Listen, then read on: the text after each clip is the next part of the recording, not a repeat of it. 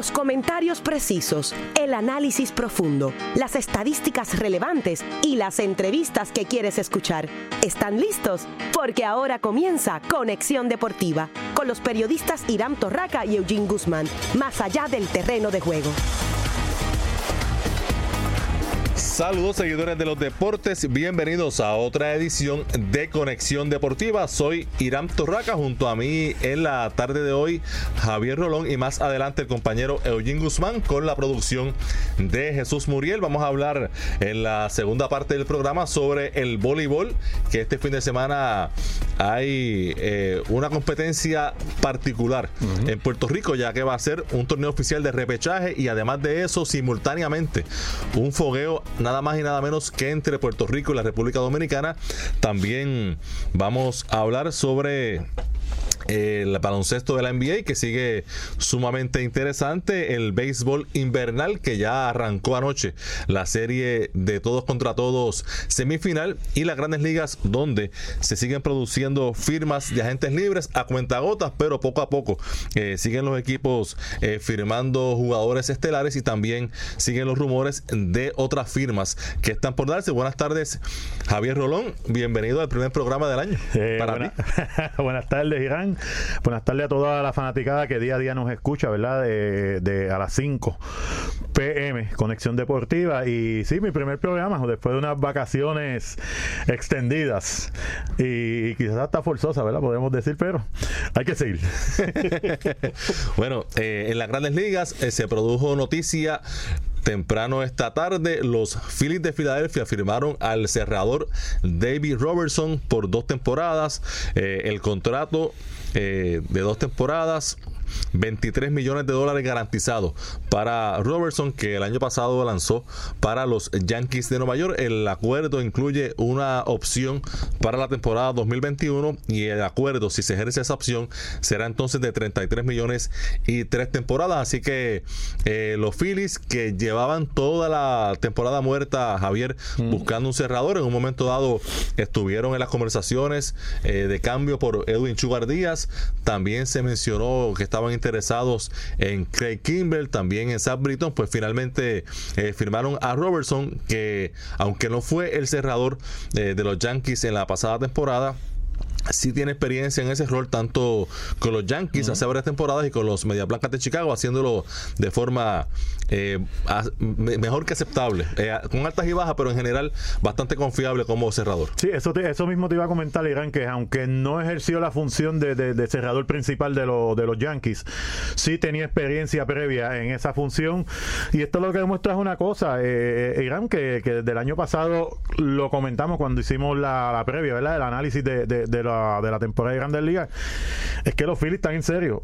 Es una ciudad que al momento lo comentaba quizás en forma de broma en serio, pero habían ganado los Eagles, eh, Villanova había ganado en CWA, Filadelfia se había adelantado el, llamado proceso, así que quizás de una manera u otra están sintiendo la presión de esa fiel fanaticada que los que hemos seguido béisbol desde chamaquito sabemos que los Phillies es uno de los equipos que, su fanatía es la más fiel en las grandes ligas, así que eh, están haciendo movidas para eso, para para ganar a la división y llegar lo más lejos posible en la postemporada. En el caso de Robertson, eh, el año pasado con los Yankees como relevista intermedio, tuvo marca de 8 y 3, efectividad de 3.23 en 69 partidos y 69 y 2 tercios de entrada, 91 ponches, 5 salvados en su carrera. En las mayores tiene efectividad de 2.88 y eh, como indiqué, en un momento dado fue eh, cerrador y con, en ese rol salvó 39 juegos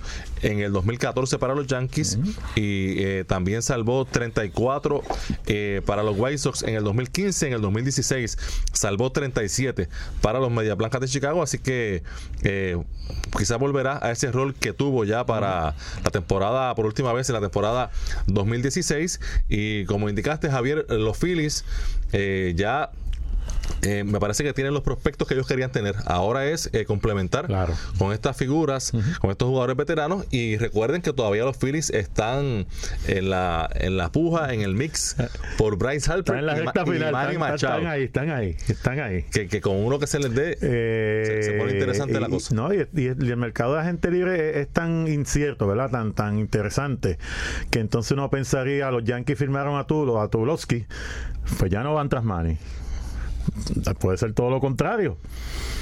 Te firmamos, ¿no? Vamos a poner presión al mercado para que él sepa que tú no eres el único que podemos firmar para esa posición. Así que bien interesante esos numeritos, numeritos de Robertson que mencionaste, eh, la fanaticada que están acostumbrados quizás a que ahora Edwin salvó 59 juegos. Mira, 39 juegos salvados una temporada, eso era el estándar básicamente. E, eres un caballo salvando 39 juegos. Lo que pasa es que cada cierto tiempo aparecen jugadores como Edwin Díaz y sobrepasan eh, pues esa media, ¿verdad? Esa vara. Así que rompen la curva. Rompan la curva. Así que 39 una temporada, 34 la siguiente y 37. Estamos hablando de un promedio más o menos de 36 salvados por temporada y eso es, eso es de caballos. Así que Robertson, como tú mencionaste, al volver a su rol eh, de, cerrador a full time, pues puedo volver a esos, numeritos. Y todavía quedan eh, disponibles cerradores, lanzadores, relevistas eh, de octava, novena entrada, bastante cotizados. Empezando por Craig Kimbrell, que todavía está en el mercado. Según diversos rumores, todavía existe la posibilidad de que termine, de que termine en Boston de nuevo porque eh, el mercado quizás no está tan tan bueno para tan él. Fértil. Sí, sí, esa, es una buena palabra. una palabra bonita. Esa es una buena palabra. Sí. Eh, no está como quizás él esperaba. Y se habla de que los Bravos de Atlanta interesan también un retorno, que él comenzó su carrera y fue estrella con los Bravos de Juan Vélez, que ya está saboreando ahí la posibilidad, nuestro director técnico, de que Kimbrel regrese. Kimbrel vive en, vive en Atlanta, que eso es una ventaja. Y, y, así que también está disponible Sabriton otro que en un momento fue básicamente intocable como cerrador.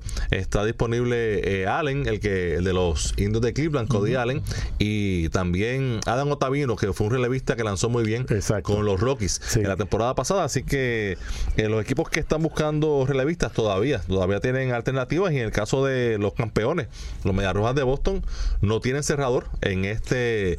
Ya estamos en enero 4, enero 3 y todavía no tiene cerrador. Y, y bien importante destacar que el mercado de agente libre usualmente, ¿verdad? No voy a decir que se va a hacer el, este año va a ser así, pero usualmente un efecto dominó, eh, Irán. Cuando firman los caballos, empieza a firmar uno tras de otro, porque entonces el primero que firma es el, es el que establece el mercado, ¿verdad? El precio, el, set de market, como se dice en inglés. En este caso, quizá esta firma de Robertson lo que haga es establecer el mercado para los realistas, lo que están dispuestos a pagar los equipos, y quizá veamos eh, en estos días, esta semana, la siguiente, pues ya firmas de esos realistas que mencionaste en distintos equipos, ya sea retornando o con nuevos equipos. Hoy también los marineros de Seattle presentaron al japonés Yusei Kikuchi que esa inversión puede ser de 7 años y sobre 100 millones de dólares garantizados. Son tres temporadas y 43, apostando eh, los marineros, como indicamos aquí ayer, a que este lanzador que tuvo muchísimo éxito eh, en el béisbol de Japón, eh, donde las últimas siete temporadas tuvo efectividad de 2.60 pues que sea, que sea un lanzador exitoso en las grandes ligas y que también eso eh, se traduzca en que se convierta en una atracción de taquilla en una ciudad eh, donde hay una comunidad japonesa enorme. fenómeno de Ichiro, ¿quién nos recuerda eso, verdad? Cuando Ichiro llegó a las grandes ligas, que yo siempre he dicho y, que si Ichiro llega a jugar aquí en, Estados Unidos de los 20 años hubiese dado como 5 mil hits. Así que este, la realidad es que es una ciudad donde vive muchos japoneses, eh, una comunidad japonesa bien, bien grande, es una atracción de taquilla y aparte que es atracción de taquilla, es un jugador que, le, va, le debe dar eh, excelentes resultados en, el field. Y hablando de lo monetario, porque siempre tenemos que hablar de eso, eh, no es la primera vez que se paga ese tipo de, de, dinero, esa cantidad de dinero eh, por los derechos de un jugador. Sabemos que hay que pagar, hay que dar remunerar a esos equipos japoneses para que entonces puedan liberar a los jugadores y eh, para que puedan tener la oportunidad de jugar en Grandes Ligas. Así que no es la primera vez. Japón ha demostrado ser una potencia mundial, ganaron los primeros dos clásicos mundiales y han demostrado que el talento japonés de la mayor parte del tiempo, yo te diría, ¿verdad? Con 75%, 80% de los que han llegado a Grandes Ligas han producido para sus equipos. Y estamos hablando de una franquicia, oye, los marineros no van a los playoffs desde el 2001, eh, cambiaron a Robinson Cano, cambiaron a Edwin Díaz, necesitan una figura que y ahora tú ves la razón quizás que, mueva, la, gente definitivamente. Tienen que algo hay que hacer porque cuando tú mueves eh, esos dos, dos, jugadores así sabemos que Cano la mayor la, quizás la cantidad la, la razón principal sea el dinero verdad eh, pero en el caso de Edwin Díaz pues eh, es un caso alti de la guerra, ¿verdad? Como podemos decir, porque los Mets dijeron, no, no, yo me traigo este contrato, pero me tengo me tienes que dar un caballo. Así que los Mets ahí aprovecharon la, la, la, la disyuntiva pero tienes que tener algo, porque si no, la fanaticada, la fanaticada no va al parque. Y esa es la realidad en todos los deportes. y en un momento parecía eh, que había desmantelamiento total en, ah. en, Seattle, pero entre todo ese montón de cambios que hace Jerry Dipoto, que está todo el tiempo, a menos que está todo el día rompiéndose la cabeza, a ver a quién cambió hoy. Se levanta, eh, déjame ver a quién cambió. Si las noticias y ve tu nombre, prepárate. Pues entre todo ese movimiento, al final, eh, por lo menos están todavía en el roster de, de Seattle. No sabemos si van a estar cuando empiece la temporada. Pero ahí está Edwin Encarnación. Ahí está Jay Bruce que son jugadores, en el caso de Encarnación, es uno de los bateadores de fuerza mejores durante los últimos quizás siete temporadas. Siete, ocho años, sí. Aprobado. Y en el caso de Bruce, ha tenido temporadas muy buenas, tú lo conoces muy bien porque estuvo con Cincinnati. temporadas malas, pero es un jugador que, que puede en el momento de calentarse y, sobre todo empujar carreras. Esa es, esa es la palabra. Defensivamente es bien confiable. Y entonces, eh, ofensivamente, es un jugador frío y caliente. Pero, pero si coge una racha, es un jugador capaz de sacar 30 bolas, empujar 90 carreras en una temporada fácilmente. Así que están en el roster, tú lo mencionaste, están en el roster, así que no es que se han rendido. Ellos están haciendo, ellos hicieron este movimiento para entonces tratar de mantenerse competitivos en esa división. Y estamos hablando de una división en la que la temporada pasada eh, los Atléticos de Oakland, que nadie los daba para nada, eh, ganaron, fueron segundos en su división y segundos para el comodín, así que eh, quién sabe si, si Seattle, que parecía un equipo destinado a ser sotanero, pues puede competir y al fin estar acariciando la postemporada. Definitivamente, y, y, yo entiendo que esa segunda posición, por lo menos hasta el sol de hoy, ¿verdad? Con los cambios, con, lo, con las transacciones que han habido, eh, puede estar disponible. Yo inclusive me acuerdo que escogí a Seattle para ganar esa segunda posición. Lo hice más como por sorpresa porque sabía que en esa edición era un poquito difícil contando con los Angels también. Pero se coló el menos que esperábamos, que fueron los Atléticos de Oakland, con una plantilla bien, eh, la nómina bien baja, así que en esa división cualquier cosa puede suceder. Bueno, y en el béisbol profesional de Puerto Rico, anoche, y sigue gozando Juan Vélez, los indios de Mayagüez, en la parte baja de la octava entrada, perdían 4 a 0 ante los cangrejeros de Santurce y anotaron 5 veces en esa entrada para ganar finalmente 5 por 4. Fue un triple de Henry Ramos que remolcó la carrera del empate y de la ventaja para los indios en esa quinta entrada, que es en esa octava entrada que anotaron 5 veces. Y eh, Fernando Cabrera trabajó 6 entradas en 0 para Santurce, pero el relevo no hizo el trabajo y pagaron el precio. Y ya van varias ocasiones en que, en que Mayagüez remonta, pero remonta grande y tarde en el juego. Acagua se lo hizo como cuatro o cinco veces en la temporada. en dos juegos corridos. Eh, dos corridos y cuatro o cinco veces en la temporada. Yo creo que Caguas el único juego que ganó a Mayagüez esta temporada fue el del sábado o el domingo, el último día que, tenía que ganar obligado para tener vida para ese que ya Mayagüez estaba seguro primero. Que ya Mayagüez estaba seguro. Eh, pero Mayagüez es un equipo que no se quita. Estaba chequeando la lista de los, campeonatos, de los campeonatos. Mayagüez no gana el 2014, Irán. Un equipo que está acostumbrado a ganar una, dos veces, o cada dos años, cada tres años. Sea, ya va una, para una sequía para ese equipo. Y es porque no son los mismos jugadores, eso lo hemos hablado. No sé, es el uniforme. Algo pasa ahí, que es un equipo que, que, y cuando te toca, te toca. Y Mayagüez se ve con lo que hablamos, las remontadas grandes, porque pues 2 a 1, 3 a 1 en la pero ahí estaba 4 a 0 y dominado, o sea, los estaban dominando. Cinco carreras en la octava entrada, se acabó, vámonos que es tarde. Así que eh, cosas grandes ahora mismo para Mayagüez. Y estamos hablando de un- una serie round robin de 12 juegos que uno sabe que no va a terminar invicto No. en una serie como esta. No. Pero, y sabe que quizás este juego en una semana Santurce ni se acuerda de él. Claro. Pero si llegan al final de round robin a un juego decisivo o se eliminan el último día, sí van a pensar bastante en este juego arrancando una serie, porque un juego 4 a 0 lo tienes en la olla, estás dominando al equipo que paseó la temporada regular, lo estás dominando en su parque y logras eh, y, y no logras sacar ese juego, pues puede al final ser doloroso para los cangrejeros de Yo Santurce. siempre he dicho aquí que los atletas eh, eh, son de memoria corta, porque pues un juego como anoche, juegan al otro día, Hay que votarlo. hay que votarlo. Pero al final de la jornada, tú repasas. Se te olvidó al otro día, pero tú haces el repaso. ¿Por qué estoy en esta posición? Eh, aquel juego que voté que estaba 4 a 0. Sí, sí, sí. Aquel juego que estuve, que saqué el toque que no di. Ajá. Que en vez del bond, eh, le di el, el foul y lo cogió el catcher, me poncha el. Cositas así que, que tú ves que tú dices. "Mm, me costó la clasificación a la postemporada. Vamos a ver qué sucede, pero como te digo, eh, Mayagüez es el equipo ahora mismo. Eh, por la consistencia que demostró en la temporada regular, es el equipo a vencer en, en la Liga de Béisbol Profesional Roberto Clemente. Y esta noche continúa la serie, como saben, eh, todas las noches va a haber un equipo libre, que eso a los jugadores no les gusta, pero es lo que hay, porque son, son tres equipos y uno tiene que descansar. Esta noche los indios viajan hasta la capital, pero para enfrentar a los gigantes de Carolina, que estarán jugando su primer partido de la serie. El juego comenzará a las 7 y 10 de la noche. Mira, bien importante decir, eh, Irán, los juegos están transmitiendo, los juegos de la postemporada, Liberty está transmitiendo por el canal 285, eh, 285 no, 158, perdón, 158, así que todos los juegos de la en High postemporada. Definition creo que es el 358. En High Definition el 358. Así que eh, bien importante para la fanaticada que no pueda ir al parque, ¿verdad? Que lo apoyen, aunque sea por lo menos eh, a través de la, de la televisión. Eso es excelente, que esa ha sido eh, mi cantaleta en todo el tiempo que llevo cubriendo eh, béisbol, la inconsistencia de, el de la liga de no transmitir por televisión. Sabemos que a veces no es tan fácil, que no solamente depende de la liga, pero Claro.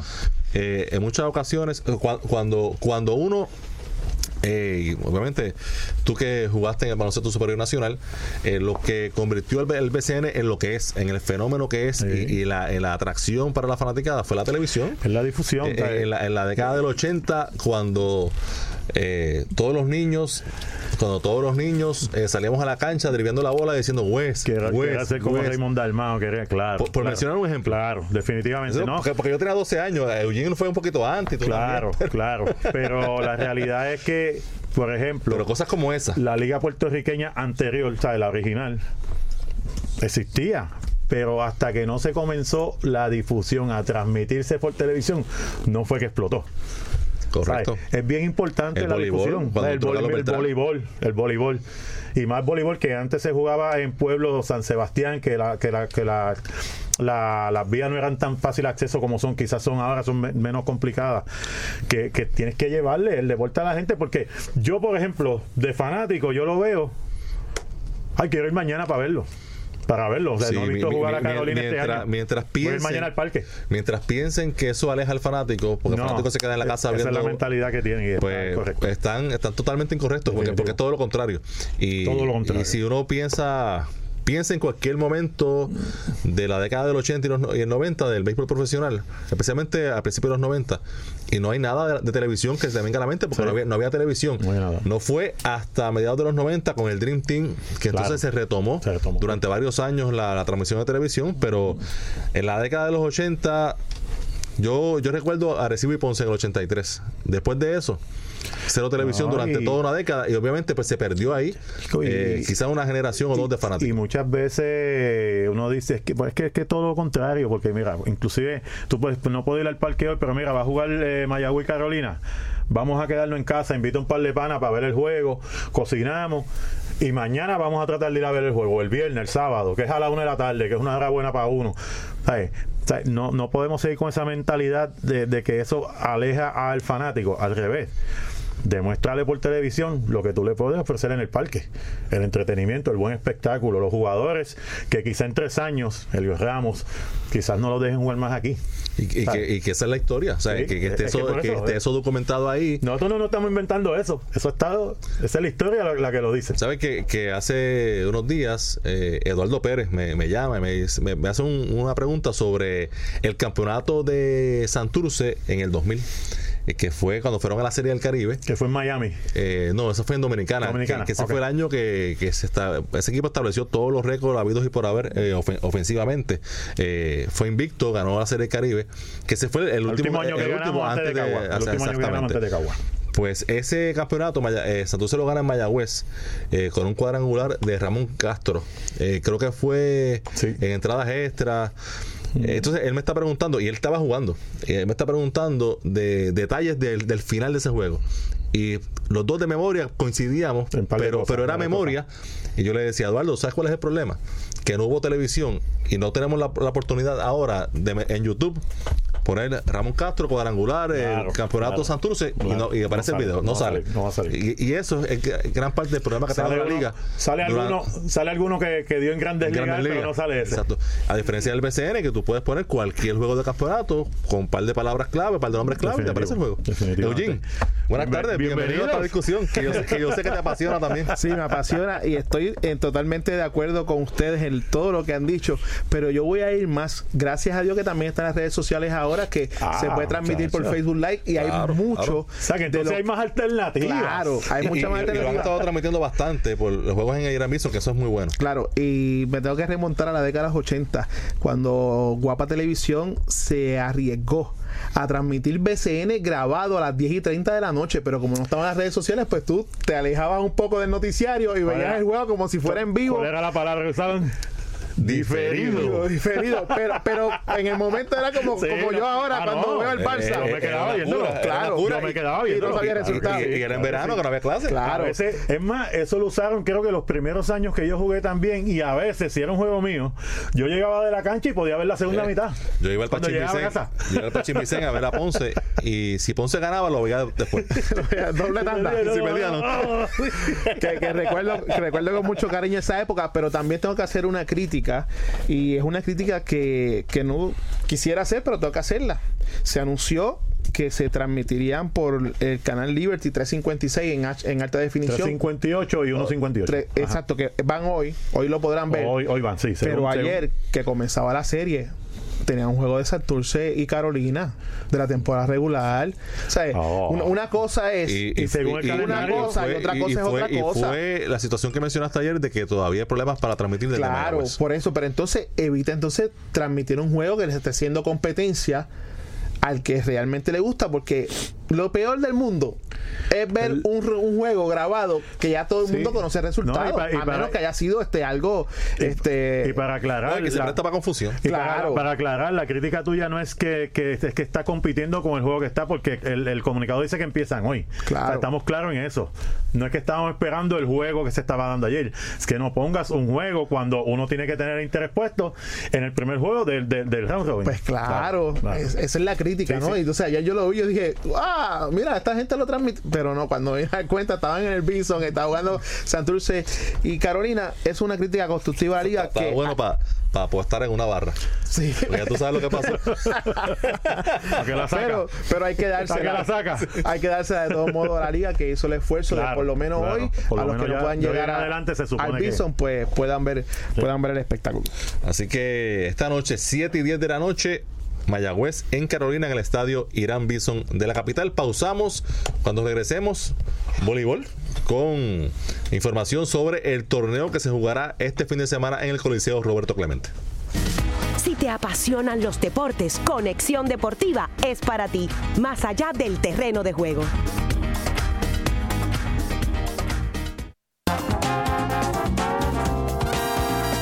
Historia, cultura y su guía de ocio de Puerto Rico. La guía gratuita mensual de mayor crecimiento entre sus lectores, que honra nuestra cultura puertorriqueña.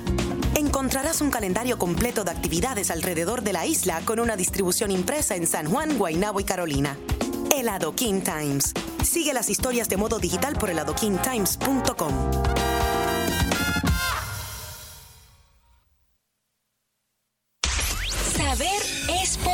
amigos de Tecnominutos? Aquí Obed Borrero, el Ted Guru. Bueno, si usted de las personas que ha visto los emojis personalizados, esos eh, animaciones o esos muñequitos que se parecen casi reales a las personas, pero en formato de caricatura. Bueno, hay varias maneras de hacerlo. Mi favorita es utilizando una aplicación que se llama Bitmoji. Se escribe B-I-T-M-O. J-I y te permite básicamente personalizar tu emoji de una manera increíble. Además, puedes adaptarlo con diferentes cambios de ropa y cambios de moda. Así que está muy interesante, completamente gratis. Escribe bitmoji.com. Soy Obed el Ted Guru y puedes enviarme tus preguntas a través de mis redes sociales arroba virtualízate y a través de la red hispana.com. Hay más información y recursos en la redhispana.com. Un mensaje de esta emisora y de la redhispana.com. WIPR 940M y Producciones en la Cancha presentan En la Cancha Radio.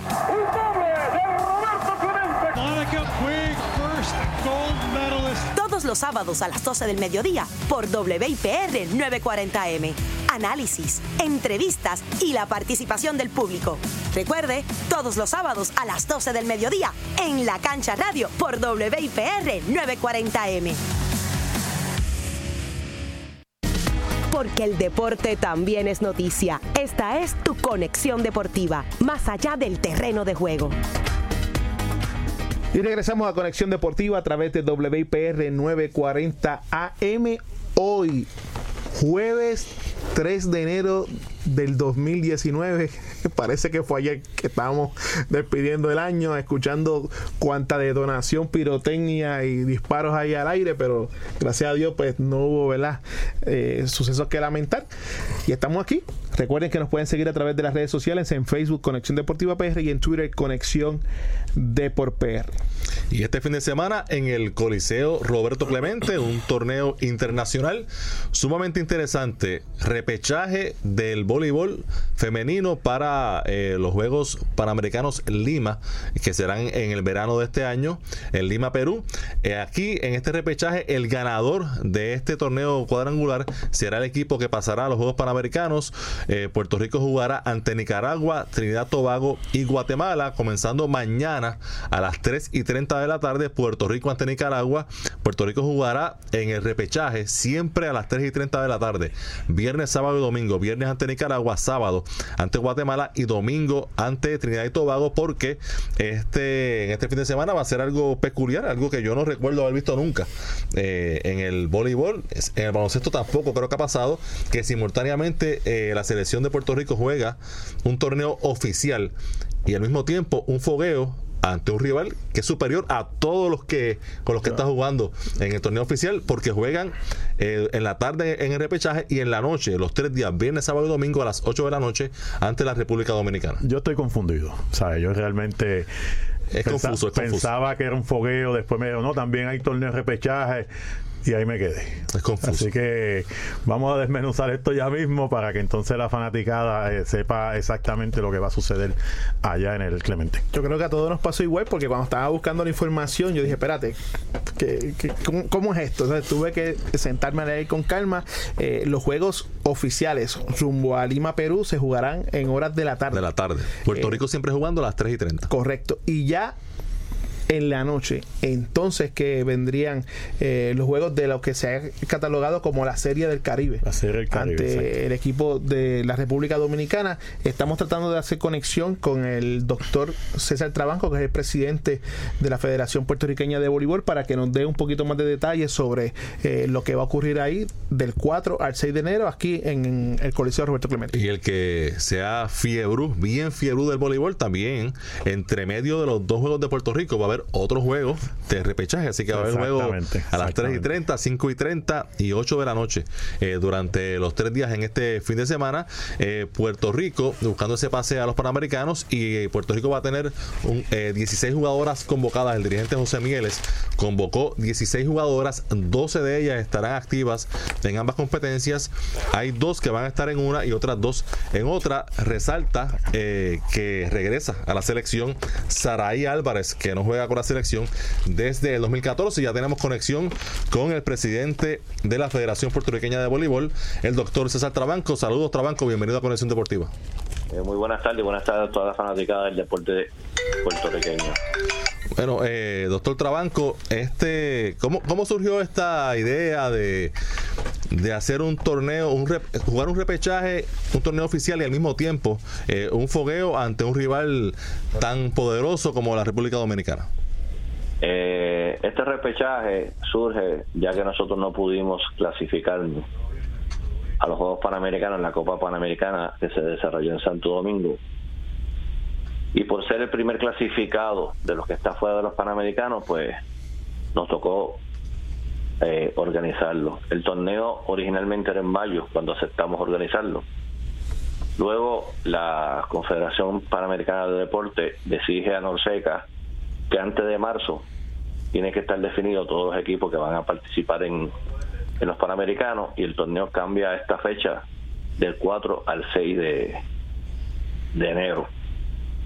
Eso lo, se hace en esa fecha porque varios de los equipos que iban a participar tienen jugadoras participando en ligas extranjeras de sus países para que le dieran el permiso no hubiera tanto problema con la participación de estas jugadoras, ya que ese torneo está fuera de las fechas de la IFBB, de torneos internacionales. Un, es una mezcla de situaciones porque el torneo es en esta fecha. Eh, luego de eso, el torneo era México, Cuba, Trinidad y Tobago y Puerto Rico. Cuba decide que no va a participar y no opta por a los Panamericanos, se elimina y entra a Costa Rica a sustituirlo. Más tarde, eh, México tiene problemas para aglutinar su equipo, su jugadora y se retira y entra a Nicaragua. Y más tarde, por Costa Rica hay un cambio en la presidencia de la Federación de Voleibol y también se retira de la competencia y entra a Guatemala. Eh, Trinidad y Tobago está con su equipo completo, le, no recuerdo el nombre de la central que participa en las ligas europeas, no vino con el equipo, que no tuvo el permiso de su equipo en Europa. Luego, cuando el retiro de estos equipos, surge la idea de hacer esta serie del Caribe con el equipo dominicano que se compromete a venir con la mayoría de sus jugadoras estelares. Las dos que están ausentes, pues una está en estado de preñez y la otra está con una lesión. Eh, para darle un sabor a esta, a esta competencia y una calidad que tenga cierto grado de interés por el público y los auspiciadores. De ahí es que surge esta serie del Caribe, que aparentemente se va a tratar de que se haga ya como un evento oficial de Norseca todos los años. Con, la con la participación de varios equipos. Ok, eh, así que eh, mucha mucha complicación eh, y muchas situaciones que, tuvieron que, manejar, pero finalmente pues ya se va a dar el torneo este fin de semana. Bien difícil, una situación bien difícil. Nosotros tenemos la ausencia de FEFA, Stefan Enray, que ya cuando estaba todo arreglado, su club decide jugar en la Copa Turquía y le toca un juego el 4 de enero y entonces no le permitieron venir. Que hubiéramos podido aplicar las leyes de la IFBB, pero eh, al torneo ser fuera de fecha, el club también iba a apelar su derecho de que hasta mayo la jugadora le pertenece. Y más tarde, el 28 de diciembre, ya con pasaje comprado, todos los arreglos hechos, la, Dali Santana eh, está sufriendo de una lesión de cartílago y de menisco de la rodilla izquierda, que ha estado siendo sometida por médicos italianos a tratamiento eh, donde ya no le recomiendan que juegue. En la liga italiana su último partido solamente entró a servir un balón.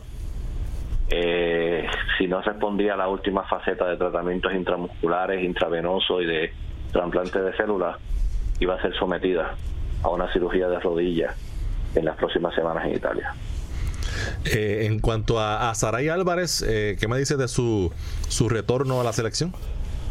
El año pasado fue invitada eh, no pudimos lograr que estuviera. Eh, este año, a la ausencia de esas dos esquinas, eh, ya Mieles, sabiendo que Karina Encagua va a estar jugando como esquina, como lo ha hecho anteriormente y lo ha hecho internacionalmente también, pues decide traer a Saray, invitarla Para colmo, Saray tenía un viaje de vacaciones y está llegando en el día de hoy. Su primera práctica con la selección eh, va a ser posiblemente eh, mañana en el primer juego. Pues está llegando hoy de viaje y junto con Paulina Prieto puede ocupar las posiciones de opuesto en, en ambos torneos. Doctor, eh, Eugene Guzmán por acá, eh, saludos y bienvenido a Conexión Deportiva. Interesante, el costo del palco es 20 dólares y en general 10. Eh, según la nota que tenemos, eh, los asientos no son numerados. ¿Estos boletos podrán usarse para el juego de la tarde y también el de la noche? o Todo, cu- cubre el día entero. El día entero. Los tres partidos, los dos del repechaje y, el- y el- y la Serie del Caribe. La preventa de, de los boletos, ¿cómo estuvo? Eh, estuvo eh, bien en los primeros días, después bajó bastante. Eh, le pedimos, le soltamos al público que apoya nuestra selección. Nuestra selección en el momento no tiene ningún eh, ningún auspicio, ninguna ayuda de- del gobierno estatal ni, ni ningún tipo de ayuda de gobierno para selecciones. Estamos en momentos difíciles y tenemos alrededor de nueve torneos el año que viene, empezando con este. Así que lo la... cual, es- Ajá. lo cual si la situación económica eh, si sigue de la manera que estamos, pues posiblemente a muchos de ellos no, no se pueda participar. ¿A qué usted cree que se deba la apatía de los auspiciadores a, a apoyar el voleibol, en este caso la selección nacional femenina? Eh, eh, de verdad que no tenemos una respuesta clara de eso. Eh, sí tenemos algunos auspiciadores, pero ha, eh, sido muy difícil conseguir auspicio de la, de la rama en la, en la empresa privada. Eh, y los que entran, pues entran con cantidades que son muy inferiores a los que entraban en el pasado. En cuanto al, al repechaje, obviamente no, no, hay, no hay rival eh, para menospreciar. Obviamente todos los rivales hay que respetarlos, pero luce que ante Nicaragua, Guatemala y Trinidad y Tobago las posibilidades de Puerto Rico obtener ese boleto son, son bastante grandes. Bueno, yo no me confío principalmente de Trinidad y Tobago por el hecho de que en la Copa Panamericana nos fuimos a cinco parciales con ellos. Y en los Juegos Centroamericanos en cuatro parciales apretados. Pero eh, lo menciono porque Puerto Rico, ¿verdad? La, la expectativa es que obtenga ese boleto, o sea que para, para los pa- debemos entrar debemos entrar a esos Juegos Panamericanos y es nuestra es nuestra primera meta y nuestro, nuestro primer inter en este torneo. para los panamericanos sí, sí está en agenda ir, sí, de clasificar. Y mencionaste que, que quizás hay, hay algunos torneos que no puedan ir. ¿Cuáles, cuáles serían? ¿Qué, qué estaría Eh, evaluando la tenemos federación en la- ese la- aspecto? la- ¿Cómo es? En ese aspecto, ¿qué, qué, qué estaría evaluando la federación para decidir si van a unos torneos o, Bueno, la situación económica de acudir a esos torneos son eh, sumamente costosos. Tenemos un torneo eliminatorio a la Copa del Mundo que están los mejores cuatro equipos de Norse que clasifican dos. Si el equipo va a ese clasificatorio y clasifica, está obligado a ir a Japón. Eh, un viaje a Japón cuesta 60 mil dólares eh, para 20 personas. Eh, ahí están los 12 equipos, ahí van 12 equipos del mundo nada más. El que acaba 10 tiene un premio como de 15 mil dólares. Estamos hablando que si acabas 10, que es un, un número excelente en el mundo, estás perdiendo 45 mil dólares. O el, gasto económico de nuestros equipos nacionales es bien alto. Tenemos la eliminatoria de las ligas del- de la Liga de las Naciones, División 2, que es en Canadá, que el año pasado la ganamos y fuimos al Challenger a Perú, acabamos en tercer lugar. Tenemos la eliminatoria olímpica inter- inter- internacional, que es en agosto. Eh, ya sabemos con los equipos que puede ser que estemos jugando sin si no si no hay, si no hay cambio. Lo que todavía no tiene sede, porque muchos países no han pedido la sede por el alto costo de organizar el torneo. Son grupos de cuatro equipos donde de cada grupo clasifica uno a los Juegos Olímpicos. Si no vas a ese torneo, quedas automáticamente afuera de la eliminatoria de, de Norseca a los Juegos Olímpicos, que tiene un torneo, un campeonato Norseca, que hasta ahora va a ser en Puerto Rico en octubre, donde los cuatro primeros van al, preolímpico Norseca en enero del 2020.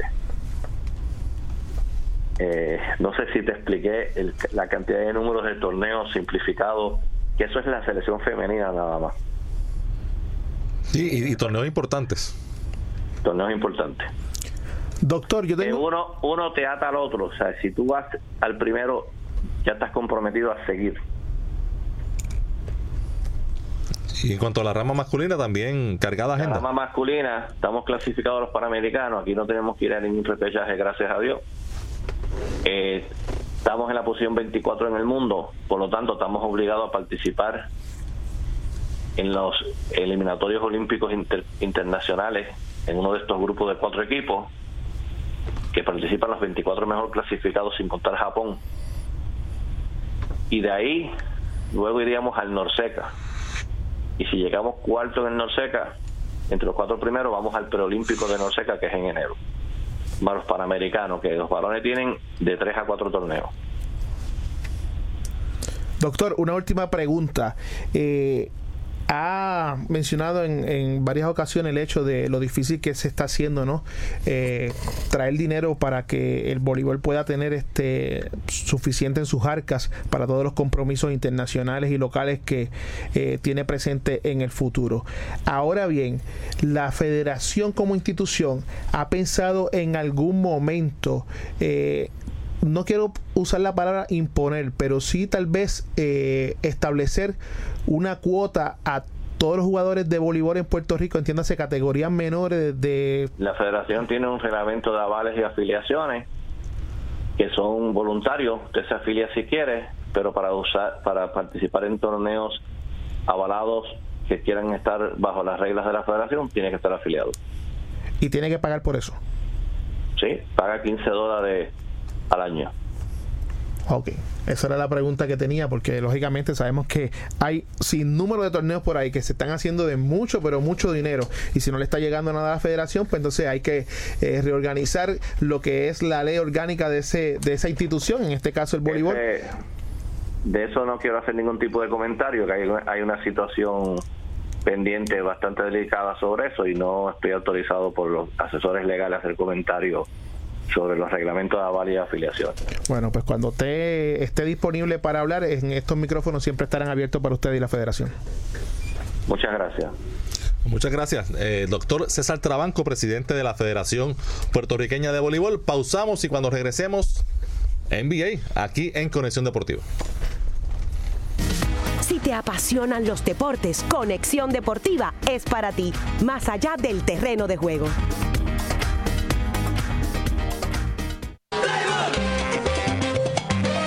Sintoniza todos los jueves a las 8 pm el programa más completo de nuestro béisbol puertorriqueño. Voz Federativa con Héctor Titito Rosa. Historias, jugadas, líderes de bateos, esto y mucho más en Voz Federativa. Jueves a las 8 de la noche por 940M. Ay, este es mi equipo el que más batea, ese está el que va a ganar. Y esta es mi vida, soy un fanático y al estadio voy a parar.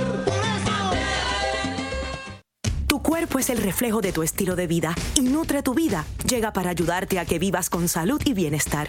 Aquí podrás encontrar información educativa que beneficie tu vida con profesionales especializados, empresarios y educadores listos para ayudarte no solo con la salud de tu cuerpo, sino también con tu mente, espíritu y el progreso que tanto has deseado. Sintoniza Nutre tu vida con Terelis Hernández Porrata todos los lunes y martes a las 11 de la mañana por 940M.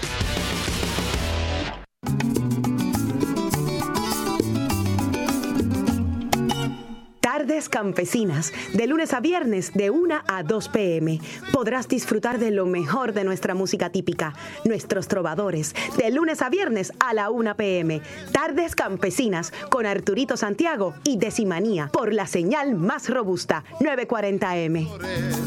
Suelta el de granos y harinas, Porque el deporte también es noticia. Esta es tu conexión deportiva, más allá del terreno de juego. Y regresamos a la parte final de Conexión Deportiva. Y anoche, en la acción de la NBA, los Sixers de Javier Rolón con 42 puntos y 18 rebotes Ay, de Joel Embiid ganaron, derrotaron a los Suns de Phoenix 132 por 127 por apretadito. Apretadito. Estaba- eh, por lo menos el score final. Fue el final. Estaba, ganaron la primera mitad 72 a 49. Uh. Por, por, por 22 puntos, eh, 23 puntos. Eh, pasó lo que pasó también en, en- en- con los Clippers. Ganaron la primera mitad bien cómodo. Eh, se durmieron y el juego terminó apretado. Eh, la realidad Así es que, que el score no refleja juego. lo que pasó. Phoenix vino de atrás. eh, por eso te digo, me gusta mencionar también que Phoenix vino de atrás, que hizo el trabajo. Eh, pero bien importante, una gira de cinco partidos en la carretera, 3 y 2. Excelente, un equipo que tiene aspiraciones, lo mencioné al principio cuando que empezaron creo que 0 y 4, 0 y 5 en la carretera, que tenían que empezar a ganar en, la calle para poder tener aspiraciones campeoniles. Ya por lo menos esta gira te demuestra que pueden sacar juego eh, en la carretera. Y los Celtics con 35 puntos de Gordon Hayward vencieron 115 por 102 a los Timberwolves de Minnesota. Esos 35 puntos de Hayward es su total más alto en uniforme verde y blanco y no jugó por Boston Kyrie Irving y con Terry Rozier de Amador. Desde que está Irving con los Celtics, Boston tiene 19 y 3 en serie regular. El único comentario que yo Mm. voy a decir antes que Javier hable es que Gordon Hayward debe pensar que todos los juegos que vaya a jugar son contra los Contra Minnesota Minnesota, Timberwolves. sí. Porque Los- los, los dos, mata, jue- los mata. los dos juegos que ha tirado esta temporada han sido los dos mejores juegos de él desde que regresó. Me voy más lejos. Eh, Su, su high score en NBA es contra ellos también, que fue 39 cuando jugaba en Utah. Así Y, que y este año sus dos mejores juegos mejor ha ante sido contra él. Así que, eh, pero si eres otro jugador cuando no está Irving. O sea, otro, pero otro jugador agresivo es el mismo que vimos el año pasado. Sí. O sea, es, una, es una cosa increíble. Eh, domina el juego desde que empieza, eh, planta bandera. Yo voy a hacer lo que yo quiera aquí. Metí un canasto en penetración contra el azul, con la azul en el primer cuadro contra Carl Anthony. Un juego bien diferente que cuando Kyrie Irving no está, deja ver cómo digo esto para que la gente no se eh, no se nota casi la diferencia, la ausencia de, de Kyrie. Sabemos que es Minnesota, que quizás pues es un equipo que, que está de capa caída. Pero eso es lo importante, que esos juegos, cuando tus estelares no están, no te sorprenda un equipo como Minnesota, cuando es un juego que debes ganarlo como quiera, aún cuando falten estelares. Yo prefiero, yo prefiero tenerlos a los dos. Claro, y que, y que aprenda Claro, a jugar viniendo del banco. Irving, claro, y que exacto, cuando no esté Irving, pues, pues que haga el trabajo como lo está haciendo hasta Eso ahora. sería lo ideal. Bien interesante la jornada ayer en la NBA, donde hubo también otro juego que fue el de New Orleans contra Brooklyn. Eh, victoria para los Brooklyn Nets 126-121, donde Anthony Davis 34 puntos, 26 rebotes. Y la pregunta que tenemos que hacernos es: en una derrota. en una derrota, ¿por qué no puede ganar New Orleans? Y a sabiendas de que el año pasado lucieron muy bien en los playoffs, la gerencia permitió entonces que se fueran jugadores. Porque eh, eh, es lo absurdo, ¿no? Que, es que, es ¿Qué- que qué aún así pasó no en esa tienen, no situación? tienen mal equipo.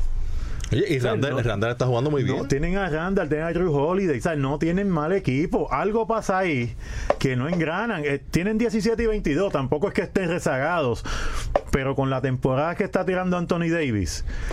Es para estar en esos primeros cuatro puestos de esa conferencia. O sea, el récord debe ser al revés. Vamos a ponerlo así: 22 y 17. Ese juego contra los Brooklyn Nets, que también están jugando muy bien. Sí. Pero es un juego que en personal y cuando tú tienes al mejor jugador en cancha, es un juego que se supone que tú puedas sacar.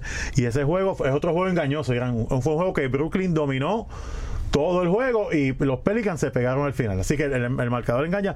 Brooklyn dominó todo el partido y entonces yo le doy gracias a Dios que yo tengo a Anthony Davis en mi fantasy. Porque no, no me importa si los Pelicans ganan o no. Pero que él siga haciendo números. Pero el otro día mencioné eh, eh, en, un programa antes de fin de se acabara el año que no se ve en esa uniformidad. Él como que no se ve porque es un jugador que, que es tan dominante. Está, está en showcase. Tiene que estar en un equipo. Boston, los Lakers, Filadelfia, que tienen aspiraciones campeoniles, no simplemente un equipo que quiere ganar los más juegos que pueda. Oye, metió, metió a los Sixers también. Campeoniles, no, son- nosotros tenemos camp- aspiraciones campeoniles. Ah, y a quién no mencione, a Toronto. Pues mira, muchachos, eh, mientras estábamos haciendo la producción del programa de hoy, salió a relucir una pregunta que tenemos que hacernos ya en la parte final de Conexión Deportiva. Y es que el equipo de Golden State, que tiene 25 y 38, es el equipo que más juego ha jugado junto a Toronto en la temporada.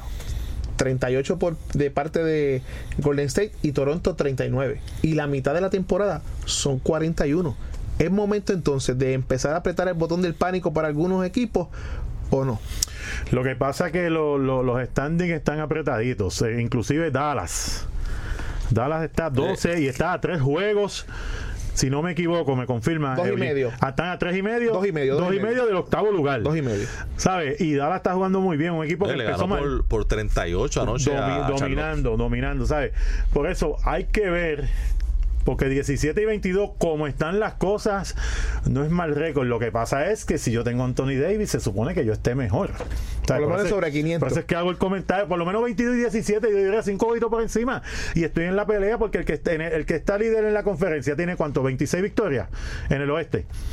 20 el, que- que está primero es 24 y 11. 24, con 22 victorias tuvieras a dos jueguitos. ¿Entiendes lo que te digo? Pero, pero entonces, ¿de qué estamos hablando cuando tienes al mejor jugador de la liga ahora mismo?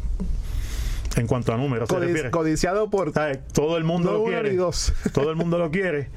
Y tú no eres capaz de traducir eso a victorias. Tie- Tienes que cambiarlo y conseguirte un par de jugadores y un par de picks que cambien o, la o franquicia. pensar en el tanking, en- o el proceso 2. Bueno, ca- cambiarlo y Por tanque. eso, proceso Sí, sí. 2, hacer algo, porque la realidad es que, porque dale, lo firmaste a un contrato grande, ¿sabes? No es que se gane tan, ¿sabes? Es un, es un contrato grande, pero estas franquicias que, me, que hemos mencionado y sabemos las que son las que pueden pagar ese tipo de dinero. En el caso de los Mavericks, Barea en ese juego jugó apenas 13 minutos, 5 puntos y 6 asistencias. Luka Doncic, 18 puntos y 10 rebotes. Hace de todo este, este jugador. Y, yo, y yo puedo decir que lo vi en vivo. Qué caballo. Oye, y, Ya, ya le cambiaron el nickname. Ahora le dicen el matador. No, muchacho. oye, y qué bien está jugando Paul George. 37 puntos anoche en victoria del Thunder, 107 por 100 sobre los Lakers. Está, se está pareciendo bastante el Paul George de, de los Pacers Eh, antes de la lesión. Está mejor. Está Sí. mejor. Estadísticamente hablando, por lo menos. Sí. Está mejor eh, ayer. Y lo veo, lo está mandando el juego, obviamente, eh, eh, en ESPN. Y lo tengo también en mi fantasy. No es que esté montado en mi fantasy, Claro, pero, pero- también lo tengo. Tú, Pues, tú- soy- tú- buen tú GM. dices, tú dices que Eugene y yo queremos todos los jugadores, Soy, pero soy GM, soy buen GM, soy buen GM por lo menos, cogiendo en el sorteo. O, Este- o son unos bacalaos o, los que están o los demás, no sé, no sé. Sí, ya. Eh, dio tres fouls en el primer cuarto. Solamente lleva dos puntos. Obviamente lo sentaron. Estuvo la mitad del segundo cuarto sentado. De- estaba en Los Ángeles, lo estaban abuchando. Eso, por más que digan los jugadores, eso, tú lo escuchas, llega cuando ya empiezas a sudar calienta, se te va a olvidar. Pero los jugadores van a escuchar eso, ¿sabes? Ah, pero a la que calentó. Pobrecito, hubo una jugada de Lance Stephenson que, que se lo bailó. Se lo bailó y entonces salió Westbrook tocando la guitarra como Lance Stephenson. A mí, me, a mí me gustó que Paul George se quedara en el Thunder porque todo el mundo lo hacía en Los Ángeles con Todo los Lakers. Todo el mundo era, lo daba por hecho. Sí. Y a mí no me gusta eso. O sea, y el NBA está pasando demasiado eso, Sí, sí. que es tan predecible. Y él sorprendió porque nadie esperaba que Nadie, regresara nadie. Con, con el Thunder. Y qué bueno que se regresó y qué bueno que está jugando bien. Con los números que está Con poniendo. los números que está poniendo, que está básicamente poniendo números para reemplazar lo que hizo Kevin Durant cuando estuvo Y, junto y a más, y más que él es de allí de California, él es de cerca, de, Sí, de- inclusive y de por allí eso de- todo el mundo lo hacía con los Lakers. Y, y no podemos perder de perspectiva que hace varios años atrás sufrió una escalofriante lesión Sí, sí, que sí. probablemente lo pudo haber sacado de, de jugador activo, ¿no? Y bien interesante porque en este año, a diferencia de muchos otros, hay entre 7, 8 o 9 candidatos al jugador más valioso. Sí, ahora mismo porque sí. en el caso de Paul George en Oklahoma City hay que tomarlo muy en consideración porque si Paul George no llega a tener la temporada que tiene hasta ahora, oye, Oklahoma no estuviese tercero en la conferencia del oeste a solamente un juego de Denver que sabemos que pues está haciendo eh, maravillas y probablemente no habrá discusión al finalizar el año porque si hay algún dirigente del año tiene que ser el de Denver. Punto. Primeros tres, si Oklahoma llega por encima de los primeros tres en la conferencia, por George el MVP. Si los Lakers clasifican, vamos a ponerlo, vamos a ponerlo no tan, no tan cuarto o más. LeBron es el MVP, ¿sabes? Yo no sé cómo la gente está tan excited. Yo, yo puedo estar excitado con el equipo de los Lakers porque es un equipo joven. Y LeBron llegó. Nada más. Obviamente van a mejorar de, de la, en la columna de victoria, van a mejorar del año pasado, pero se ve en ocasiones del juego, en partes del juego, tú ves la inexperiencia de un equipo tan joven, súper talentoso. pero no están allí para esperar que esos jóvenes se desarrollen porque LeBron no se está poniendo joven. Así que una movida grande puede ser en cualquier momento y la movida grande va a involucrar un par de esos jugadores jóvenes. Sí. Así que Eh, está- eh, totalmente de acuerdo. Sí, sí, que, que, que, no es que va a venir Anthony Davis y se va a caer todos los no, prospectos. no, no, no es que me voy a quedar con Sí. Ingram, Sí, con sí. Kuzma y, y viene Anthony Davis. No, porque si yo tengo a Anthony Davis para ganar este año o el año que viene. Eso es No, así. y si yo Entonces soy tengo, tengo que dar me tienes dos de los jóvenes dos- de esos. dos top, Dos y cuidado. Exacto. Así que. Dos top y- y por eso, así que eso, eso es lo que estamos hablando. Bueno, la acción para hoy presenta Toronto contra San Antonio en la vuelta de Kawhi Leonard Hablando de candidatos a MVP. a San Antonio, correcto. Ese juego a las 9 de la noche por TNT. En el League Packs, Denver contra Sacramento. Y a las 11 y 30 de la noche. Ay, señor. Golden State contra Houston en lo que es la revancha o el primer enfrentamiento de lo que fue la final de la conferencia del oeste del 2018. Ya antes de eh, terminamos con el NBA, pero antes de terminar el programa, yo necesito al menos tres o cuatro minutos porque en las redes sociales, en el día de ayer, eh, un agente de jugadores escribió lo siguiente y cito. Coaches en Puerto Rico dejen de ver NBA y, todo, y todos los jueves y viernes siéntese frente a su computadora a ver la Euroliga. El país se lo va a agradecer. Javier, tú que eres, eres el jugador, ¿Quién fue que lo dijo? Cristian Santaella, tú que eres el jugador de... Eh, agente de jugadores de baloncesto superior nacional. Correcto. Y Javier, que ha sido el jugador de, de Conexión Deportiva, que ha estado en ese brete. Eh, ¿Qué tienes que decir sobre Tocamos ese tema hace eh, unos programas atrás, ¿verdad? Y, y yo me mantengo en mi punto. Nosotros vivimos en el continente americano. Lo que emigramos en la NBA, le puedo dar la razón en que miremos un poquito más allá, que eso lo hemos dicho aquí también. Pero no solamente mirar más allá, tenemos que entonces enviar jugadores allá a jugar. Y técnicos. ¿Sabe? Técnicos. Tenemos que entonces capacitarnos al sistema que queramos jugar. Es como viene una, una maquinaria nueva, viene una consola nueva a, a la emisora y no te adiestran. Ahí está, eso es lo último, pero no te adiestraron. O sea, tenemos que entonces movernos. Perfecto. El que quiera jugar college, que juegue college. Pues entonces, haz un acuerdo con el, el- el Club Deportivo Barcelona, con el Fútbol Club Barcelona, que tiene una academia de básquetbol y los envías desde chamaquito, 15, 16 años, para allá jugar.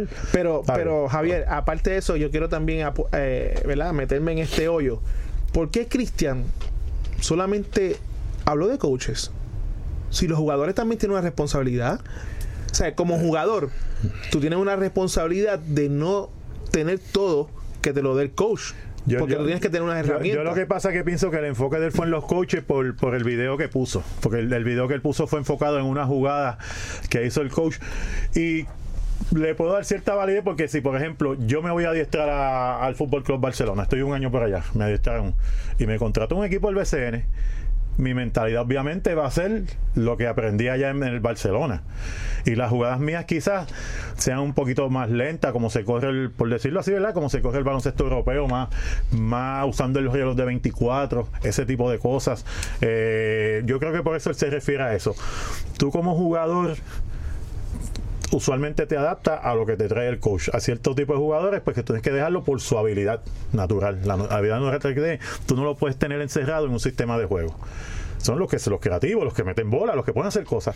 Eh, Hay que, tiene que, pero tiene que haber un sistema para uno regular el, el comportamiento del jugador dentro de la cancha. Y les pregunto, la nueva sensación del NBA, que lo mencionamos hace unos minutos, Luka Doncic, que es europeo. ¿Qué juega él? ¿Baloncesto europeo o juega baloncesto americano? A él se le preguntó y la respuesta dijo que el juego es el mismo en todos lados. Que Eso es es todo. mi pensar. Eso es Yo estoy todo. de acuerdo totalmente con Eso eso. es todo. Y, ¿sabes? y- y él lo draftearon de Europa Por porque era caballo en Europa y con su estilo está haciendo caballo en la Y NBA. por eso te digo, cuando dicen sistema europeo, que lo dije aquí también, no sé si es que Claro. existe, es que allá se juega de esa manera, como el boxeador eh, ruso, con el boxeador de Argentina, el boxeador mexicano, peleando de cierta manera, porque es una escuela, si se puede llamar así, una, una, una raíz que salió, pero no, la realidad es que cuando juegas contra los rusos tienes que jugar contra ellos entrándote a puño y miden más gra- son más altos que tú, ¿sabes? Tú como jugador te tienes que adaptar y como dije ahorita, el coach, si trae un esquema, ese esquema hay que seguirlo. Hay- como dice un pan, hay cosas que no se pueden ir a la farmacia y comprarlas. No, no. Bueno, hasta aquí esta edición de hoy de Conexión Deportiva. Los esperamos mañana a las 5 de la tarde. Que tengan todos buenas noches.